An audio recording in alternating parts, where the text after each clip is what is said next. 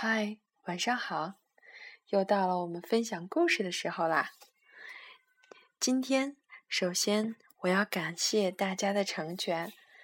在昨天的蝉的故事之后，我收到了可爱的妈妈们的邀请，今天继续跟大家分享与佛教题材有关的绘本《小石佛》。好，让我们故事开始。听说，在凤凰没有消失以前，在九大山的南边，一个层层乌云的阴天，天空射出一道闪电，闪电打断一座山尖，山尖上的石头一块块滚下山，一块石头滚下山，正好停在山路旁。以后每次有人走过，总会在石头上坐一坐，喘口气，休息休息。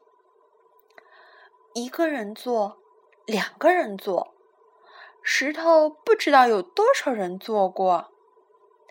大树越长越茂密，石头越坐越神奇。每一个坐过石头的人都感觉。只要在上面坐一会儿，就一点儿也不会累，好像有了牛的脚力，走再久也没问题。一天早上，走来一个石匠，他看到石头，正想坐下，忽然感觉有人在他的耳边说话：“三月树开花。”五月藤结瓜，七月娃娃长新芽，快把我放出来吧！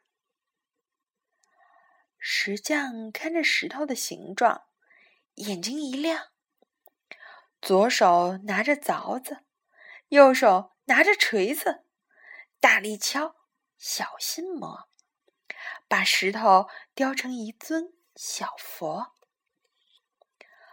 那天晚上，月亮特别圆，好像挂在天空的大银盘，亮的让人睁不开眼。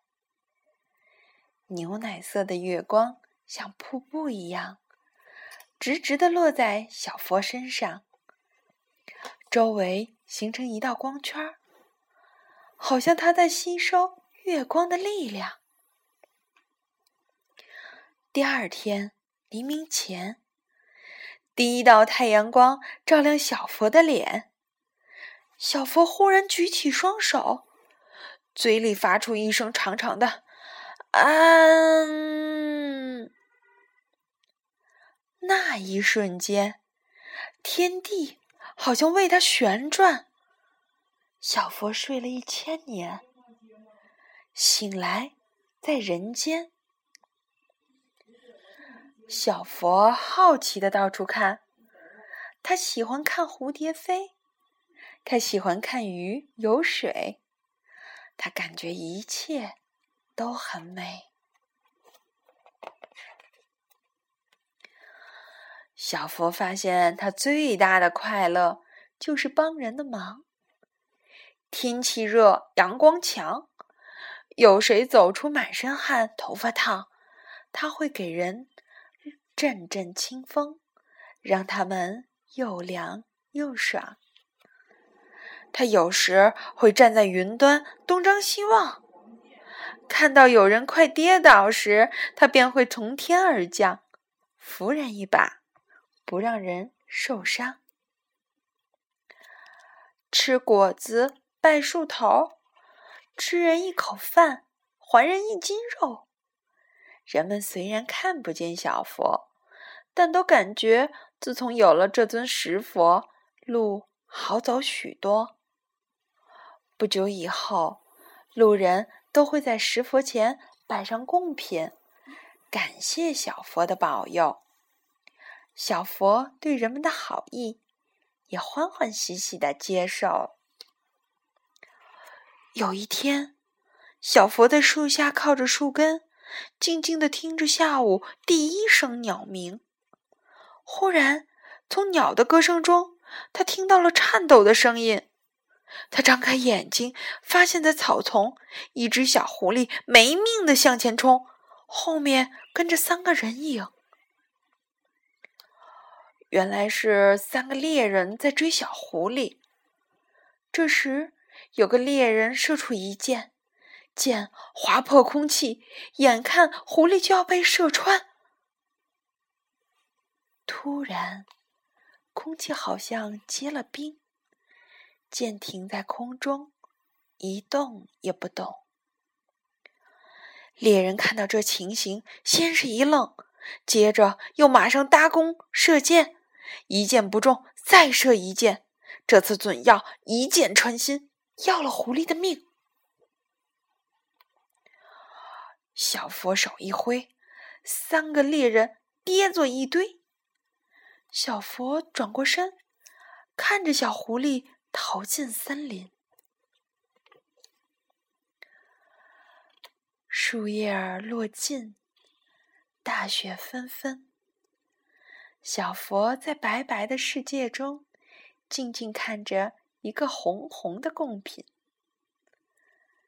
这是一个可爱的寿桃，圆圆饱饱的，真是。舍不得吃掉。